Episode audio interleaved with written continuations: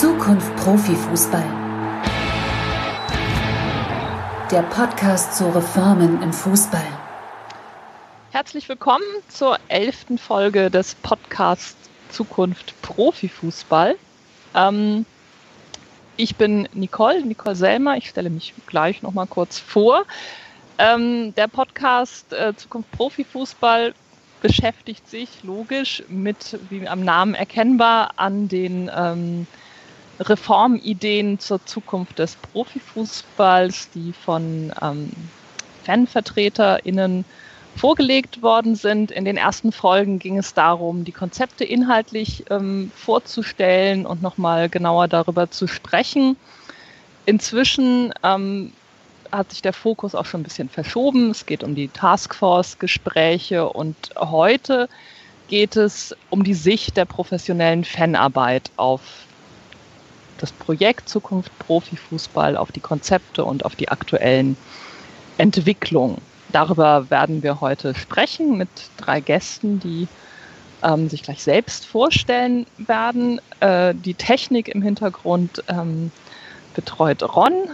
Ron Merz, den ihr auch in anderen Folgen schon gehört habt. Ähm, wir haben auch schon einige kleine Umwege auf diesem Weg zu dieser Aufnahme ähm, hinter uns und hoffen, dass das jetzt alles gut klappt. Ihr hört uns ähm, oder ihr könnt diesen, diese Folge ab Donnerstag, dem 12. November hören. Aufnehmen tun wir am Dienstag. Vielleicht ist das zu eurer Orientierung wichtig. Im Moment passieren Dinge ja im Minutentakt, also wer weiß. Ich sage kurz noch mal was zu mir. Ähm, ich arbeite für das österreichische Fußballmagazin Ballesterer, das ihr kennen solltet, wenn ihr es noch nicht tut. Ähm, ähm, Podcasten tue ich äh, im Friff-Podcast Frauen reden über Fußball. Auch den super, wenn ihr ihn kennt. Ähm, wenn nicht, wollt ihr das vielleicht nachholen. Für diese Folge vielleicht nicht ganz unwichtig, dass ich auch beruflich ähm, mit der Fanprojektarbeit ähm, seit längerem schon zu tun habe, weil ich für die KOS, die Koordinationsstelle Fanprojekte, auch ähm, Öffentlichkeitsarbeit und äh, journalistische Arbeit mache. Das einfach zu eurer Information. Ich glaube, das ist jetzt eher hilfreich, dass ich ein bisschen mehr über die Fanprojektarbeit weiß, aber ihr sollt es auf jeden Fall auch wissen. Ja, ich würde jetzt einmal meine drei Gäste oder MitrednerInnen, die jetzt für den inhaltlichen Input vor allem auch da sind, bitten, sich einmal in der Runde kurz vorzustellen. Ich würde anfangen bei dir, Dirk, Dirk Michalowski. Sag doch bitte kurz was zu dir. Ja, hallo, mein Name ist äh, Dirk Michalowski. Ich bin äh, 49 Jahre alt und äh, seit 1997 äh, der FM-Beauftragte beim VfL Bochum. Ja, vielen Dank. Dann, ich mache es jetzt einfach ganz streng alphabetisch und äh, deswegen jetzt Michael.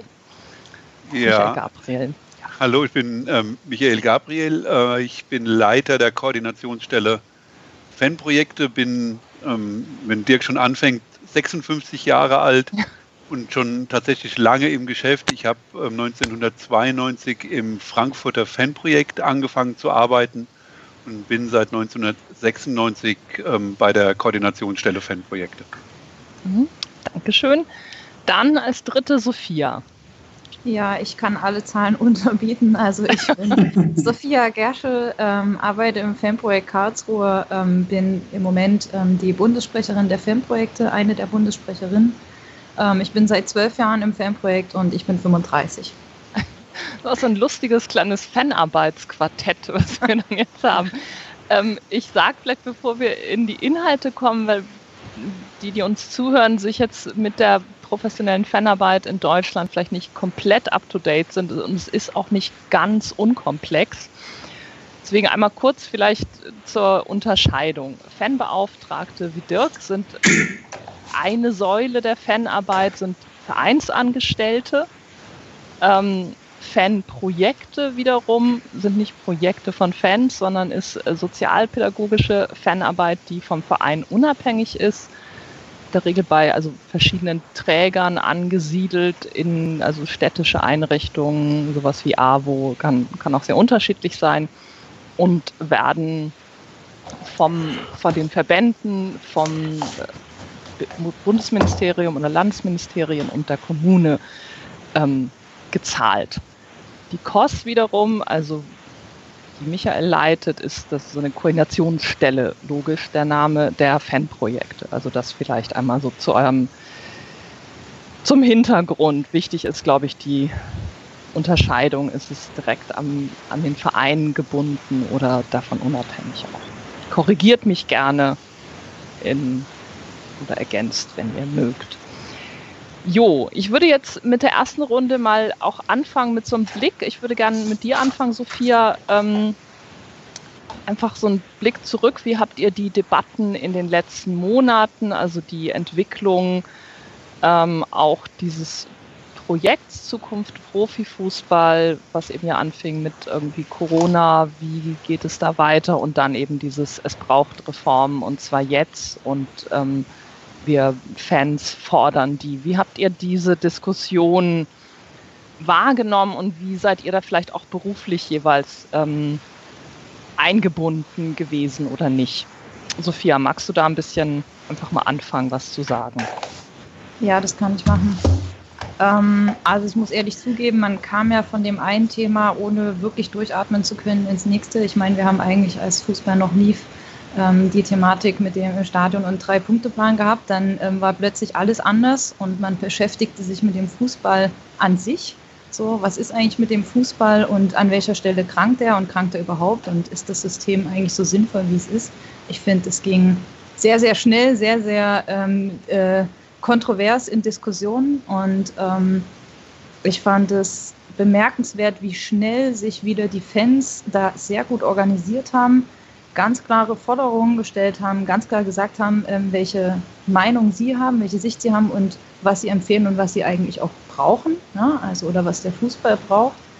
Ähm, beim Fußball war so das Gefühl, man muss erstmal gucken, wie, wie kann man das System erstmal so erhalten, wie gehen wir überhaupt mit der Situation um. Deutlich überforderter hatte ich so das Gefühl.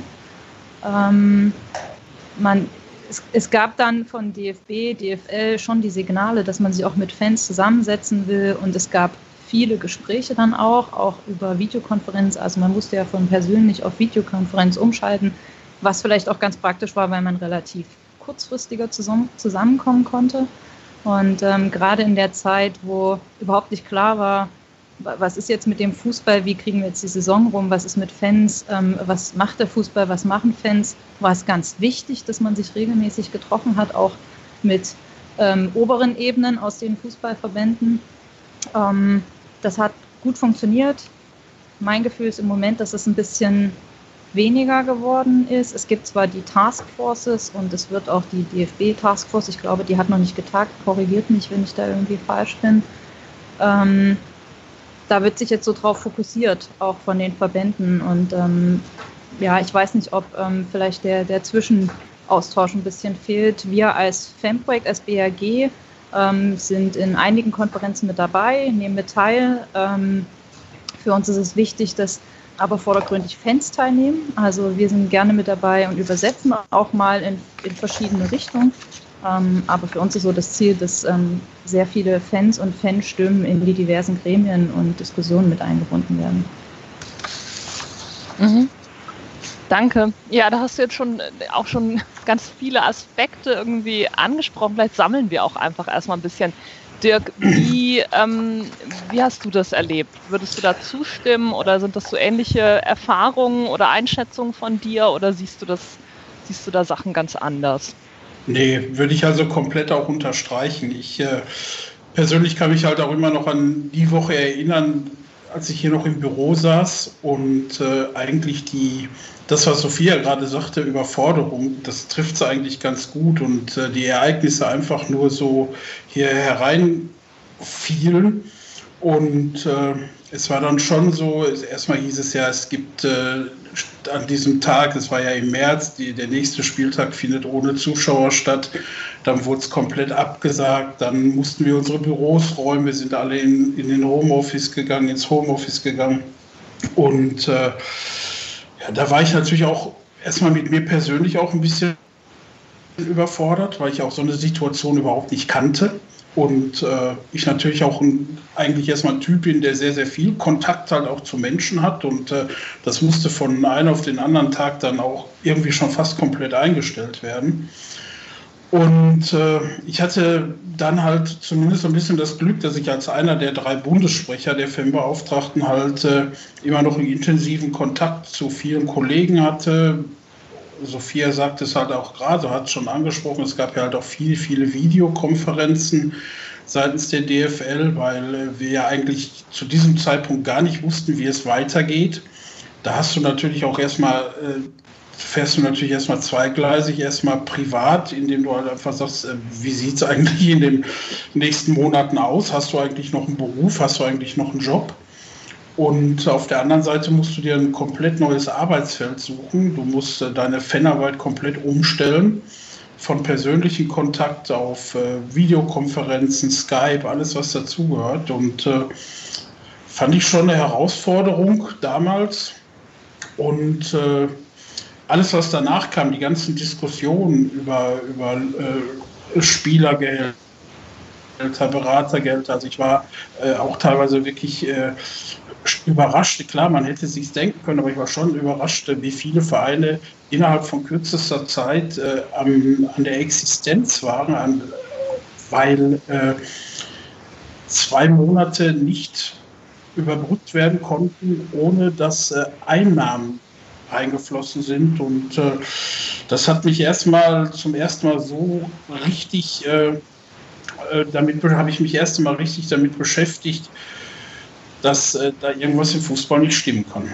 Ähm, ja, da beschreibst du, glaube ich, etwas, was viele Leute auch so in der breiteren Öffentlichkeit so vielleicht das erste Mal wahrgenommen haben. Also dieses, dieses so geht es nicht weiter, wenn es nach zwei Monaten schon irgendwie um, um Insolvenz geht. Ähm, Michael Sophia hat eben gesagt, dass die Fans von Anfang an sehr gut ihre Anliegen vorgetragen und sich in der Krise auch organisiert haben. Ähm, wie, wie hast du das wahrgenommen? Also auch in Verbindung zu unseren Arbeits zu unserer Arbeitssituation, die wir in, der, in dem, also beginnend mit März gehabt haben, die Fanprojekte waren natürlich auch vor die Frage gestellt, wie können sie ihre Arbeit aufrechterhalten. Ähm, die Arbeit, die ja dann in allererster Linie bedeutet, ähm, die Beziehung zu den, zu den Fans, zu den jungen Fans ähm, zu halten. Ähm, in aller Kürze, also jetzt junge Leute, die dann vielleicht auch persönlich, individuell in schwierige, ähm, sowieso schon in schwierigen Lebenslagen sind, ähm, dann unter Corona-Bedingungen.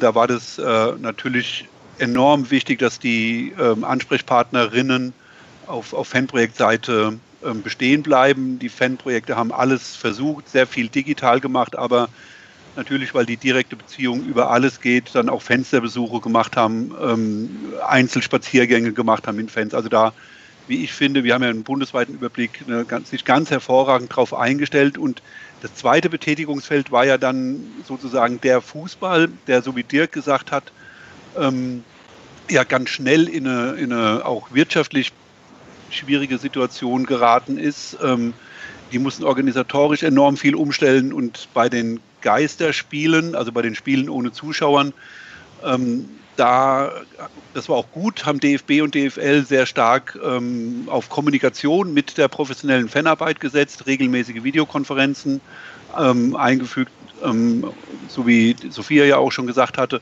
um auch eine Expertise zu bekommen, wie die Fans vor Ort ähm, wohl mit dieser Situation umgehen. Also da war ja immer von den Medien und auch von Sicherheitsorganen sozusagen die Sorge formuliert, dass es zu Aufläufen rund um die Stadien kommen könnte. Und ähm, die, die Kommunikation mit sagen wir, der professionellen Fanarbeit hat auch äh, DFB und DFL da in ihrer Argumentation gegenüber den Sicherheitsbehörden und ähm, auch der Bundesregierung sehr stark ähm, geschützt, äh, ähm, äh, ähm, gestützt, das ist der Punkt. Ja, und die Fans, ähm, also, also was, was sich aus meiner Perspektive da sehr deutlich ähm, gezeigt hat, ist, wie, wie hoch das Level an Kommunikationsfähigkeit in den Fanszenen ist. Also auf lokaler Ebene ist zwischen allen ähm, Fraktionen ähm, der, der Fanszenen, also Fanclubs über Ultras bis zu anderen ähm, Vergemeinschaftungsformen, ähm, aber auch auf nationaler Ebene mittlerweile. Also das ist schon sehr, sehr deutlich geworden. Man hat sich da ziemlich schnell Positionen erarbeitet, hat die kommuniziert nach außen. Also wer mit offenen Augen und Ohren durch die Welt gegangen ist, hat relativ schnell verstehen können, wie, wie Fans ähm, zumindest mit der Corona-Situation umgehen, um jetzt nicht schon vorzugreifen auf die Zukunft Profifußballgeschichte. Ihr hattet das jetzt eben schon so ein bisschen angedeutet, also eben Organisation der Fans äh, in, in dieser, sagen wir jetzt mal, ersten Corona-Phase. Ähm, das ist jetzt ja nun nicht das erste Mal, dass sich Fans zusammenschließen und auch Forderungen stellen, Konzepte erarbeiten. Ähm, Im Gegenteil, möchte ich sagen.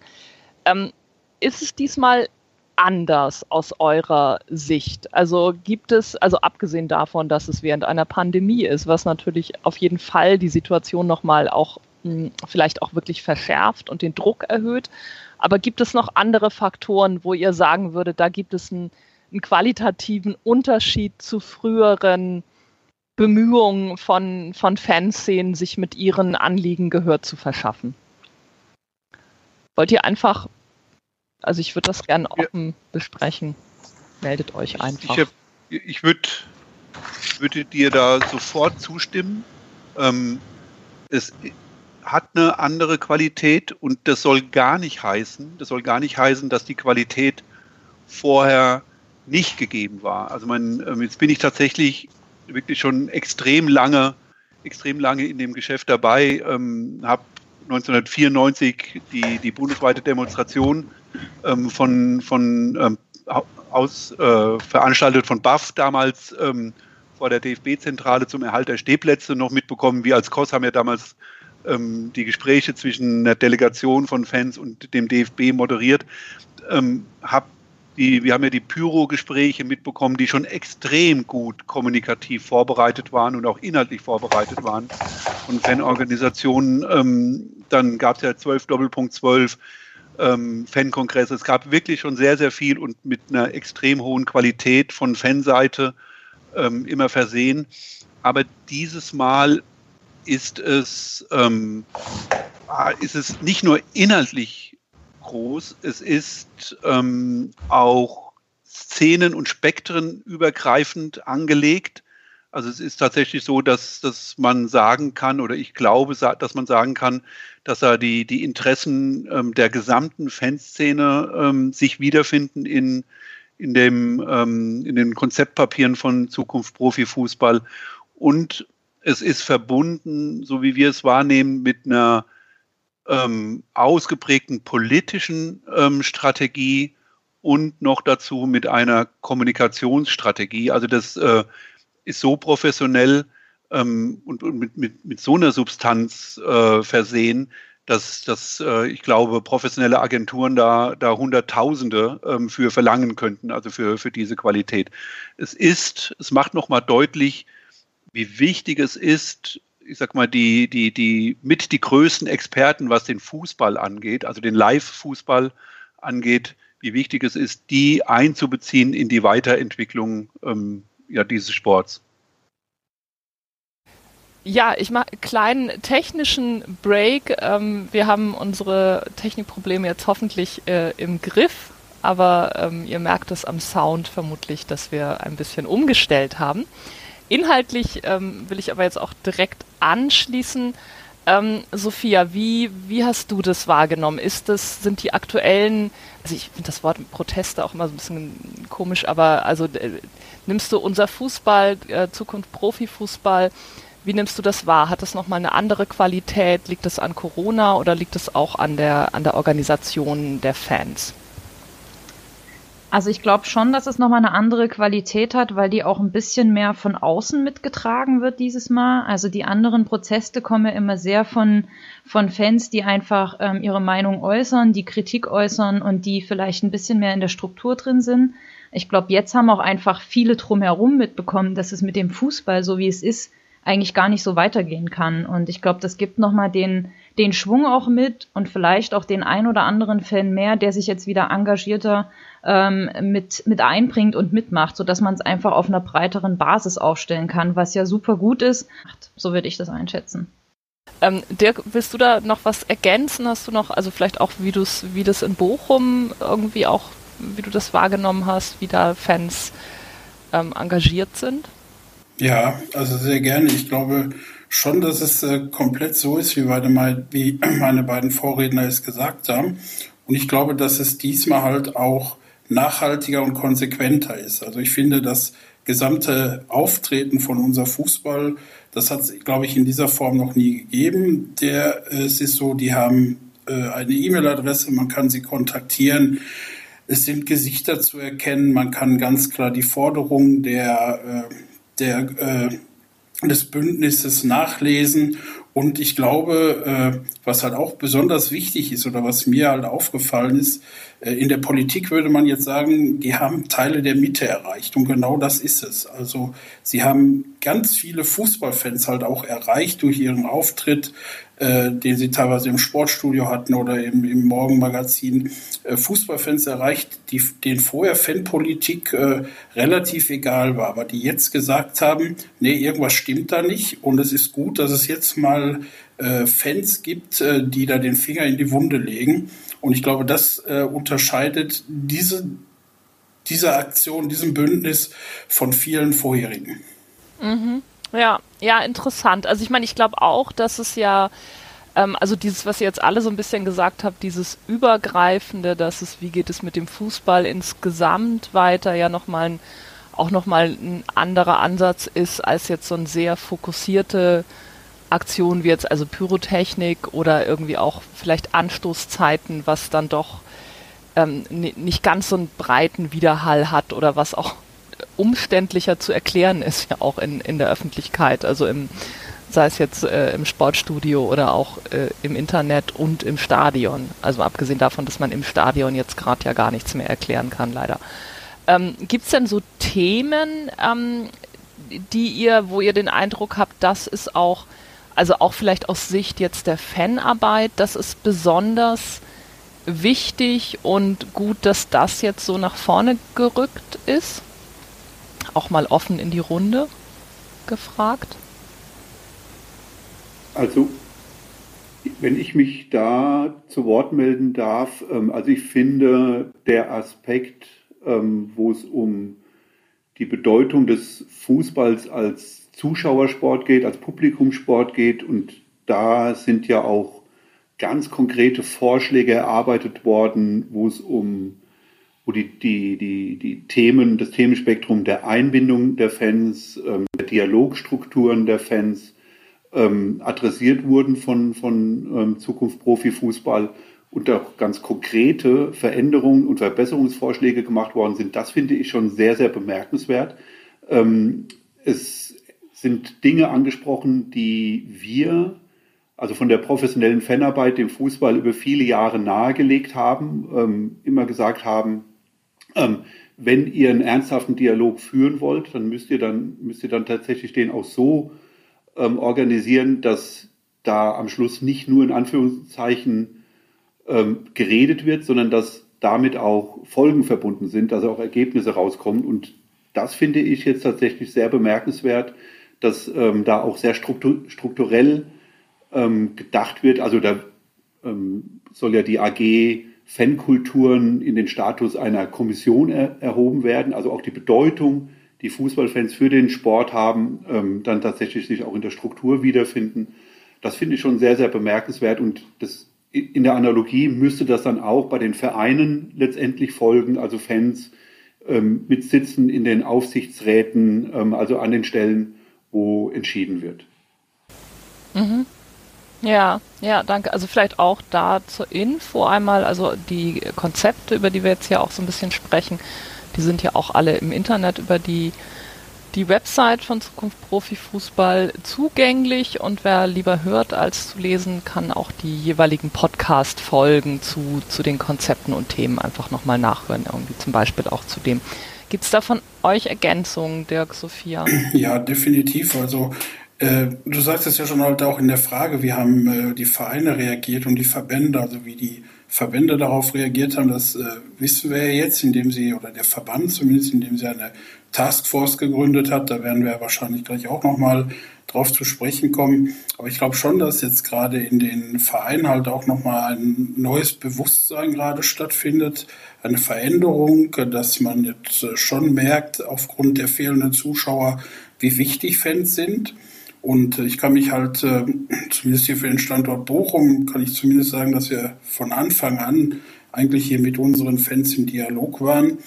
Äh, das liegt auch daran, äh, dass ich jetzt einen Chef habe, dem Fanarbeit besonders wichtig ist, der halt auch konsequent nachfragt und der halt auch sehr viel wissen möchte, was mir die Arbeit hier definitiv erleichtert. Aber es ist halt so, äh, wie ich jetzt äh, gerade halt auch schon sagte, die Vereine, glaube ich, wissen jetzt einfach die, die Wertigkeit der Fans wieder etwas zu schätzen. Ich hatte gestern ein interessantes äh, Interview äh, von Werder Bremen auch noch gelesen, was in dieselbe Richtung ging. Und äh, ich glaube schon, dass das also auch da nochmal ein ganz anderer, ganz andere Wahrnehmung ist als noch vor vielen Jahren. Hm. Ähm, Sophia, weiß nicht, vielleicht auch mit dem BAG-Blick, kannst du das auch für andere Standorte sagen? Oder darfst du auch gern was anderes sagen? Ich habe dich jetzt gleich unterbrochen. Sorry. ähm, also ich glaube, das gilt auch für andere Standorte definitiv, weil man, glaube ich, einfach nochmal ganz anders und neu ins Gespräch gekommen ist über Fußball an sich und vielleicht nicht nur über den Standort, was vielleicht nochmal ein, ein gutes Thema ist, um mit seinem Verein nochmal neu in Dialog zu kommen. Ich meine, es gibt ja auch Punkte, wo man vielleicht zwischen Verein und Fans irgendwie so einen so einen Stopp hat, weil man nicht weiterkam oder weil es Kommunikationsprobleme gab und es ist wieder ein neuer Punkt, über den man reden kann, weil der alle betrifft. Also ich glaube, das ist schon wahrzunehmen äh, mit so einem neuen Thema.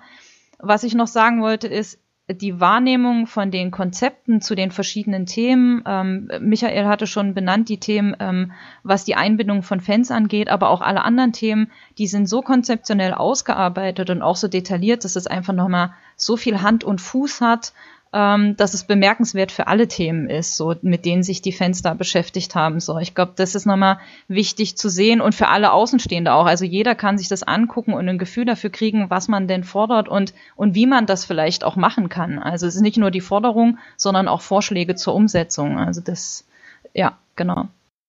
Mhm.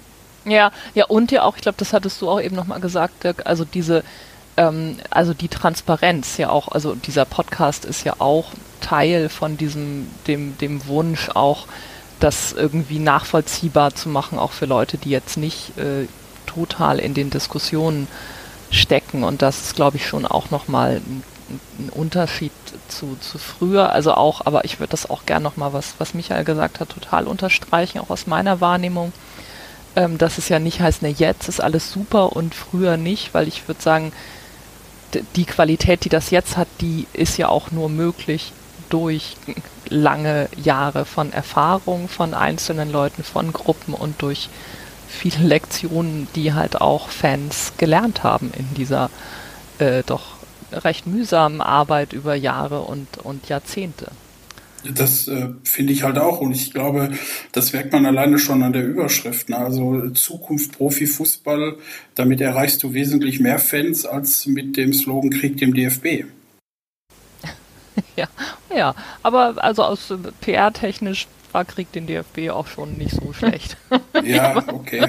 Aber es äh, aber, war natürlich nein, nein, für einige schon so dass es auch abschreckend war. Ne? Also die, das habe ich damals wahrgenommen, dass sie dann gesagt haben, was wollen die, was sind das für welche? Und das finde ich ist jetzt schon mal eine ganz andere Geschichte. Hm. Wenn, ähm, ich finde den Punkt, ähm, den wir gerade ähm, diskutieren, tatsächlich sehr ähm, äh, interessant, äh, weil alles, weil alles richtig ist, äh, was gesagt worden ist. Also die, ähm, also was Dirk sagte, sie sind in der Mitte angekommen und da hilft die Überschrift, da hilft ähm, die Transparenz ähm, in allem, da hilft auch, dass damit Gesichter verbunden sind. Ähm, also das macht es auch kulturell für den Fußball leichter, mit ähm, den Vertretern, Vertreterinnen aus der, aus der Fanszene ähm, in diesen Prozess einzusteigen. Aber die Aktivitäten vorher, die waren in gewisser Weise auch aus der Not geboren, und so ein Slogan wie Krieg dem DFB, das hat auch die, die Initiative damals, also die Fans in Deutschland haben das auch begründet. Ähm, der wurde deswegen genommen, weil die Forderungen von Fans halt nicht gehört worden sind oder nicht ernst genommen worden sind. Ähm, das finde ich, das ist alles richtig, was gesagt worden ist und das ist es macht nur Sinn, das heute zu bewerten, wenn wir auch die, die gesamte historische Entwicklung letztendlich im Blick haben. Wenn wir auf die Vereine schauen, das, was du sagtest, Dirk, ähm, das war ja auch mal eine strategische Entscheidung von den Fanorganisationen, sich nicht mehr in Anführungszeichen an den Verbänden abzuarbeiten, sondern lokal ähm, zu den Vereinen zu gehen und gemeinsam mit den Vereinen Dinge auf den Weg zu bringen, also innerhalb der Strukturen. Der letzte Fankongress von, von Pro Fans und unsere Kurve 2016 in Hannover hat dezidiert ja die Verbände ausgeladen und hat nur Vereinsvertreterinnen eingeladen. Also auch das war schon tatsächlich so ein Versuch. Und bei den, bei den ähm, Protesten von Fanszenen Deutschland gab es ja auch nochmal ein dezidiertes Treffen äh, mit den Vertreterinnen der Vereine. Da kamen damals sogar 18 Vereine, glaube ich, die mit den, mit den Ultras sich damals an einen Tisch gesetzt haben. Wir als KOS haben das moderiert. Ähm, also da diese strategische Ausrichtung gab es. Und ich glaube, alles, was wir heute sehen, ist ein Erfolg, ähm, ist, äh, hat sich daraus ergeben sozusagen. Mhm, ja.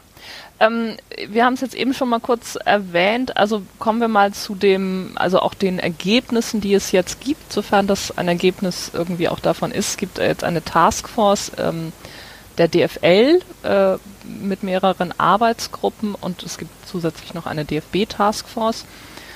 Auch interessant, dass da die DFL den Hut auf hat, aber Profifußball halt. Ähm, da sind auch eine, würde ich jetzt sagen, unglaublich, eine unglaubliche Zahl von Fanvertreterinnen und Vertretern ähm, drin. Ähm, das ist an sich schon bemerkenswert.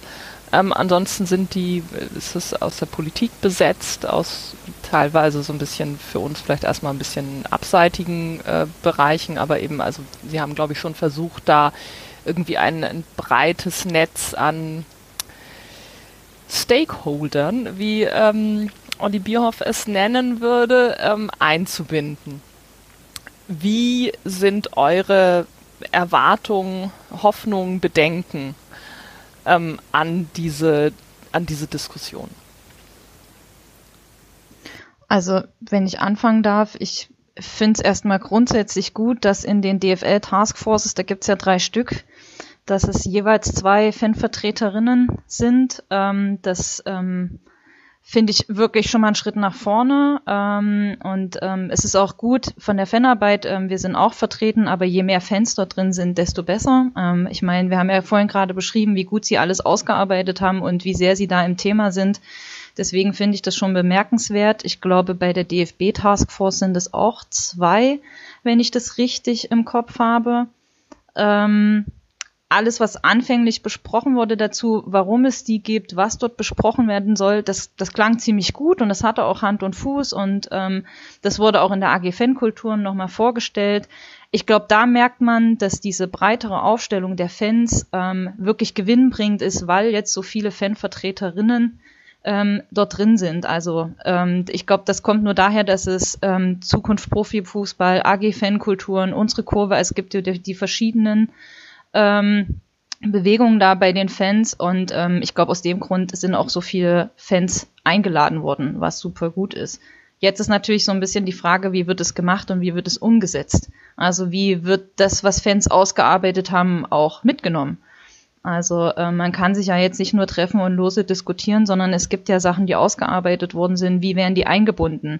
Ähm, wo führt das hin? Was, was nimmt das mit für Entscheidungen für DFB und DFL? Ich glaube, das ist ein ganz großer Knackpunkt, an dem auch deutlich wird, ähm, inwieweit Fans das auch ernst nehmen können, ernst genommen werden und ähm, was es wirklich für eine Wirkung hat.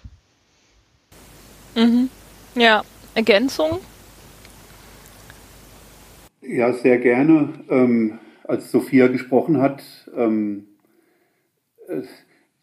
sind bei mir gleich die die Skepsis-Ampeln angegangen im, im Kopf. Also das, weil ähm, wir, glaube ich, von, von außen also schon bemerken können, dass in dieser Taskforce ähm, extrem viel Hoffnung einerseits drin ist, ähm, also auch ganz, ganz viele Erwartungen letztendlich ähm, damit verbunden sind, dass endlich was passiert. Ähm, gleichzeitig ähm, ist jetzt, kann ich, meine Skepsis-Lampen sind auch deswegen angegangen, weil ich äh, jetzt wirklich schon so sehr lange im Geschäft bin und ähm, ich eine Vielzahl von Situationen hatte, ähm, wo der Fußball, wenn er denn unter Druck war, immer Offenheit signalisiert hat, Gesprächsbereitschaft signalisiert hat, auch Offenheit signalisiert hat, Dinge zu verändern, ähm, dass wenn sich dann die Situation aber beruhigt hatte,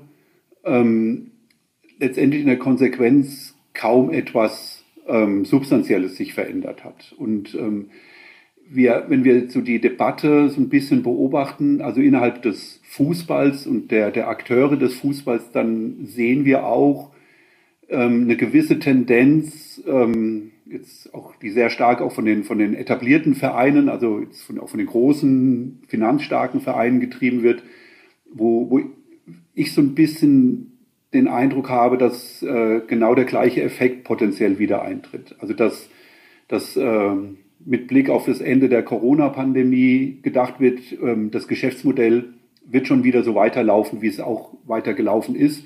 Und dass die Vereine dann jetzt die Zeit in der Pandemie auch nutzen, sich noch einen Wettbewerbsvorteil ähm, zu erarbeiten. Also da gibt es bei mir schon eine gewisse Skepsis und ich bin mir nicht sicher, ob die Verantwortlichen innerhalb des Fußballs, ob ihnen die Brisanz ähm, so richtig deutlich ist, wenn jetzt aus dieser Taskforce, ähm, wenn da tatsächlich nichts Substanzielles bei rumkommt, weil das könnte meines Erachtens tatsächlich schwerwiegende Folgen haben auf unterschiedlichsten Ebenen, ähm, die, ähm, die ja gar nicht abzuschätzen sind, meiner Meinung nach. Ja, würde ich äh, vielleicht sogar noch äh, ein bisschen krasser auch ausdrücken. Also meine Erwartungen, die sind da schon äh, ich würde sagen, eher gering. Äh, ich lasse mich natürlich auch komplett und auch positiv überraschen, also überhaupt gar kein Thema. Äh, ich glaube allerdings, dass dieses Thema Zukunft Profifußball nicht nur äh, eine kleine faule Stelle am Apfel ist, sondern da, da ist wesentlich mehr zu diskutieren. Und ich weiß jetzt nicht genau, wie die, wie die Tagungsintervalle sind. Das wird ja wahrscheinlich momentan halt auch über eine Videokonferenz stattfinden ich würde da ganz gerne halt auch nochmal nachfragen bei den Kollegen, äh, wie, wie man da tagt, äh, über welche Themen man da spricht. Aber ich weiß halt von äh, meiner Vereinsarbeit hier, dass äh, große Projekte halt auch eine gewisse Zeit, eine gewisse Zeit in Anspruch nehmen und äh, halt auch Manpower. Und äh, als ich dann erst mal gehört habe, na ja, wir wollen das jetzt, äh, wir wollen einige Videokonferenzen machen und dann wollen wir mal gucken in einem Jahr, wo wir stehen, habe ich gedacht, das ist also ein sehr äh, ambitioniertes Ziel. Da bin ich mal gespannt, was da rauskommt. Und äh, ich bin halt auch aufgrund der letzten Jahre sowieso immer ein bisschen skeptisch, skeptisch, weil ich glaube jetzt gerade zu diesem Zeitpunkt, wo wir hier reden, tagen gerade 15 äh, Vereine auf Einladung von Karl-Heinz Rummenigge irgendwo in Frankfurt. Und äh, da weiß ich nicht, ob das halt auch noch eine, eine, eine ganz andere Taskforce ist, die sich da gerade formiert und was da am Ende mal rauskommt. Also äh, ich lasse mich positiv überraschen, auch sehr, sehr gerne. Aber aufgrund äh, dessen, wie das Zeitfenster gestrickt sein soll und äh, welche, welche, welche Gruppengröße das äh, ist, bin ich da eher etwas äh, vorsichtig.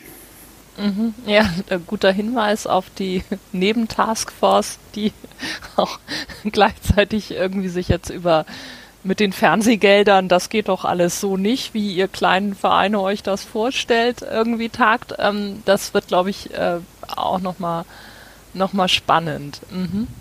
Ich, ich würde gerne noch was anfügen, wenn das okay ist. Ähm, und zwar ähm, ist es jetzt wirklich so an Vereinen und Verbänden, ich meine, sie kriegen jetzt die Chance, in der Form solche Taskforces mit der Besetzung aus unterschiedlichsten Bereichen wirklich Themen zu besprechen, bei denen klar geworden ist, dass es einfach krankt. Also, dass irgendwas nicht so funktionieren kann, wie es gerade läuft. Und wenn man so viele gute Sachen auf dem, sagen wir es mal jetzt salopp, auf dem Silbertablett serviert bekommt, dann muss man einfach zusehen, dass man das gut nutzt und die Leute mitnimmt und ähm, das, was da ist, sozusagen in seine Arbeit mit einfügt. Weil wenn man das nicht macht, dann vertut man eine riesengroße Chance, die gerade besteht. Ja, also ich finde, da gibt es halt auch eine Chance. Also man sollte auch nicht äh, das ganz skeptisch sehen. Also wir, wir wissen ja halt auch teilweise, teilweise, welches Ego halt auch Politiker haben und äh, da sind ja halt Politiker drin und ich glaube, dass ein äh, Cem Özdemir oder ein äh, Martin Schulz dass die sich halt nicht äh, damit zufrieden geben, äh, einfach da mal eine Konferenz abgehalten zu haben und dabei eine, ein oder zwei Tassen Kaffee getrunken zu haben, sondern ich glaube schon, äh, dass das halt auch Typen sind, die ergebnisorientiert arbeiten und mit denen man am Ende dann halt auch nicht machen kann, was man will. Das ist zumindest meine Hoffnung, wenn es darum geht, dass da Politiker drin sind. Mhm. Ja, ja, das ist auch nochmal ein interessanter äh Punkt. Also und ich finde das auch, also auch gut. Ich würde das auch nochmal total unterstreichen. Also dieses, äh, also die Chance darin zu sehen und nicht nur irgendwie jetzt wollen hier irgendwelche Leute was von uns, sondern irgendwie davon ähm, können können sowohl Vereine als auch Verbände irgendwie auch profitieren. Und ich glaube, ähm, also eben wir nehmen, es ist inzwischen Mittwoch, heute Abend ist Länderspiel. Äh, wir sprechen also ja auch ein bisschen über den DFB am Rande. Also ich denke, da zum Beispiel ist, ähm, ist denen sehr deutlich geworden, dass das gerade nicht so gut läuft, irgendwie alles mit dem Image und dem Zuschauerzuspruch und dass das möglicherweise auch was mit ihnen zu tun hat. Also ich glaube, dass da auch die, die Alarmglocken ähm, ja auch schon seit längerem äh, läuten. Ich würde gerne noch mal auf was zurückkommen oder aufgreifen, was, was Michael eben gesagt hat. Ähm, das ist nämlich eine Frage, die ich mir auch gestellt habe. Ähm, ist es den, den Verantwortlichen in den Verbänden, ist es denen klar, wie, also wie wichtig das jetzt auch ist? Also zu sehen, auch wie viel Arbeit, wie viel, wie viel Zeit, Energie ähm, und ja alles ehrenamtlich, das machen Fans ja nicht irgendwie, weil es ihr Job ist, ähm, da reingeflossen ist und ähm, was, was für eine Verantwortung das jetzt auch ist, ähm, das nicht, nicht scheitern zu lassen oder das nicht zu so einer Alibi-Veranstaltung ähm, werden zu lassen. Ähm, ist eure Meinung, also ist das oder Einschätzung, ist, ist dieses Bewusstsein dafür da?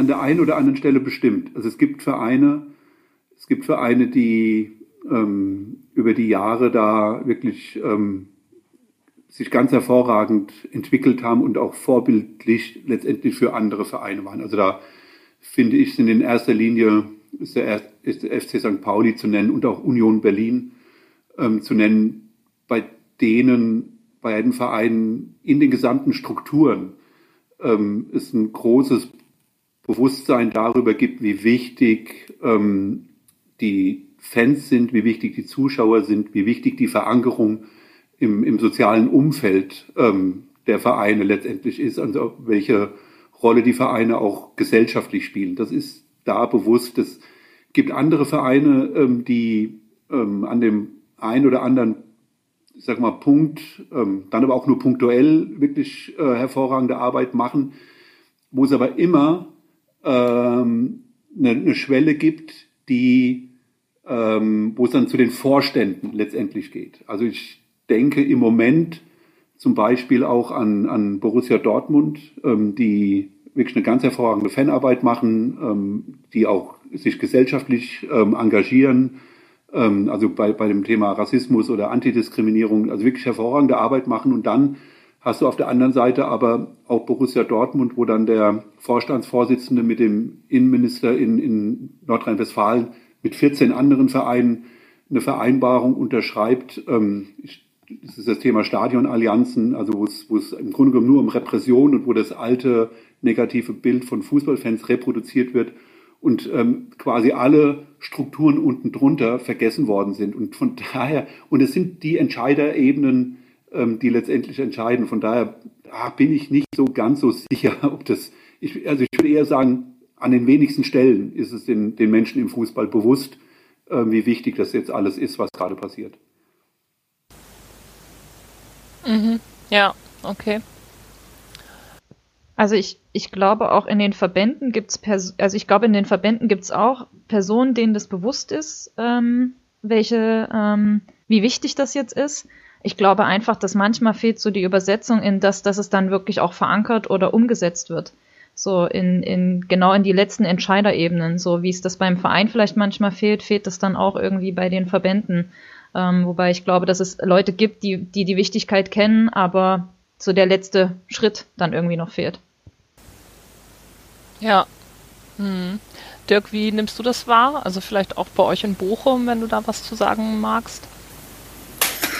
Also ich hatte ja gerade schon gesagt, das ist, äh, es ist natürlich sowieso immer abhängig davon, welche Vereinsführung man mhm. gerade hat. Also da ja. hatte ich ja in den letzten Jahren hier in Bochum auch schon teilweise große und, und schnelle Wechsel. Und da kann ich einfach sagen, da arbeitet jede Vereinsführung auch anders. Momentan ist es wirklich sehr, sehr gut. Äh, wir äh, glauben schon, dass es äh, jetzt halt auch zu einer Veränderung kommen muss. Wir, wir stehen auch zu großen Teilen, der, wir stehen auch hinter großen Teilen der Forderungen, weil wir einfach glauben, dass der Fußball auf Dauer, so wie er in den letzten Jahren gelaufen ist, keine Chance hat. Und äh, wir werden da auch weiterhin den Austausch äh, mit unseren Fans suchen, sie halt auch einbinden, äh, halt auch schauen, dass wir zumindest erst einmal für den, für den, für den Standort Bochum da vielleicht äh, Positionen erarbeiten können. Und dann hoffen wir einfach mal, äh, dass wir das dementsprechend dann halt auch mit in die Diskussion einbringen können. Äh, es, es wird nicht einfach werden, aber äh, die, die Chance ist auf jeden Fall da und äh, müssen das definitiv wahrnehmen. Das ist äh, halt auch eine der, der, der letzten Chancen, die wir generell noch haben, um noch ein bisschen Glaubwürdigkeit äh, rüberzubringen. Und äh, das, äh, glaube ich, waren jetzt nochmal so die richtigen Alarmglocken. Äh, sicherlich, man kann auch äh, über, die, über die Forderungen und auch die Themen diskutieren. Ich glaube, das ist auch gewollt von äh, Zukunft Profifußball, dass man halt sich darüber austauscht und auch diskutiert. Aber im Großen und Ganzen stehe ich da ganz klar hinter euch. Hm. Ja, na, ich glaube, das ist auch ein guter Punkt. Also nochmal zu sagen, dass das natürlich auch mal ganz viel an, ähm, äh, also unglücklicherweise auch an einzelnen Personen hängt. Das haben wir ja, glaube ich, auch früher irgendwie, wenn ich jetzt an die Pyrotechnik-Gespräche denke, also es ist sowohl positiv wie negativ an Personen hängt und dass es auch deswegen wichtig ist, ja auch eine der Forderungen, also Dinge institutionell zu verankern, dass sie eben im System funktionieren und nicht abhängig von wer ist jetzt gerade Chef. Chefin ist ja eh niemand, aber genau. Ähm, ja, ich würde jetzt auch im Grunde, würde ich sagen, sind wir jetzt auch schon ziemlich weit und durch. Ähm, also ich finde, nehme auch noch mal mit irgendwie der Punkt mit irgendwie die Situation gerade, ähm, also die ganze Corona-Effekte, die jetzt ja überhaupt noch nicht, ist ja alles auch noch nicht vorbei. Wir stecken da ja mittendrin und also da denke ich ja auch, dass es noch so, das Wirtschaftliche ist das eine, aber zu wissen, was macht das überhaupt mit unserem Bezug zum Fußball? Also entwöhnen wir uns auch diesem ganzen Stadionerlebnis. Der Fußball wird, ist, glaube ich, vielen Leuten, ist mein Eindruck, auch weniger wichtig geworden oder eben also dadurch, dass er halt, dass die die die Spieltagsroutinen irgendwie fehlen, und kommt das dann einfach bam plötzlich wieder und ist alles so wie vorher oder verändert das auch nachhaltig irgendwas? Ich glaube, das ist ja auch so was, was wir jetzt überhaupt noch gar nicht gar nicht wissen können, also was niemand wissen kann und was jetzt auch nochmal, was auch keine Taskforce irgendwie beschließen kann tatsächlich. Also das finde ich auch nochmal so einen ganz unkalkulierbaren Effekt. Ähm, gibt es denn Dinge jetzt auch mal in die Runde wieder gefragt, die ihr noch, die euch noch wichtig wären zu sagen? Also Aspekte, die wir jetzt nicht aufgegriffen haben oder einfach auch aus Sicht der Fanarbeit noch mal was zu ergänzen?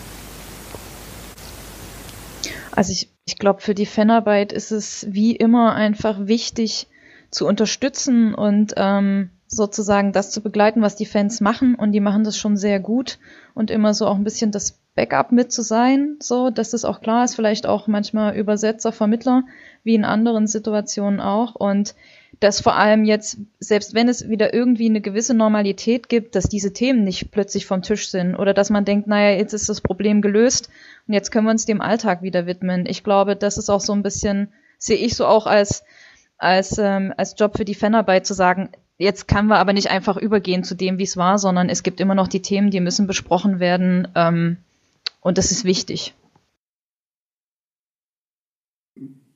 Wenn ich da ergänzen kann, ähm, auch im Anschluss an das, was du gesagt hast, also die Auswirkungen ähm, der, der Corona-Pandemie, die wir tatsächlich ja gar nicht abschätzen können. Also das können wir, also Sophia und ich jetzt aus den Diskussionen ähm, im, im Netzwerk der Fanprojekte auch sagen, dass, dass es für uns auch eine offene Frage tatsächlich ist, insbesondere was so die, die, die Bezugsgruppe, also gerade die Ultras letztendlich angeht, die ja sehr, sehr stark von, von der Gruppe als sozialer äh, Bezugspunkt, von dem ganzen Zusammenhalt, ähm, aber dann immer mit dem Fokus auf den Spieltag, ähm, auf das Auftreten am Spieltag ähm, gerichtet. Und da ist so viel weg, dass wir tatsächlich, äh, tatsächlich ja, im Moment es nicht so wirklich einschätzen können, was das für Auswirkungen haben wird. Und es gibt auch eine Verbindung zu Zukunft Profifußball, weil wenn das jetzt auch enttäuschend wird,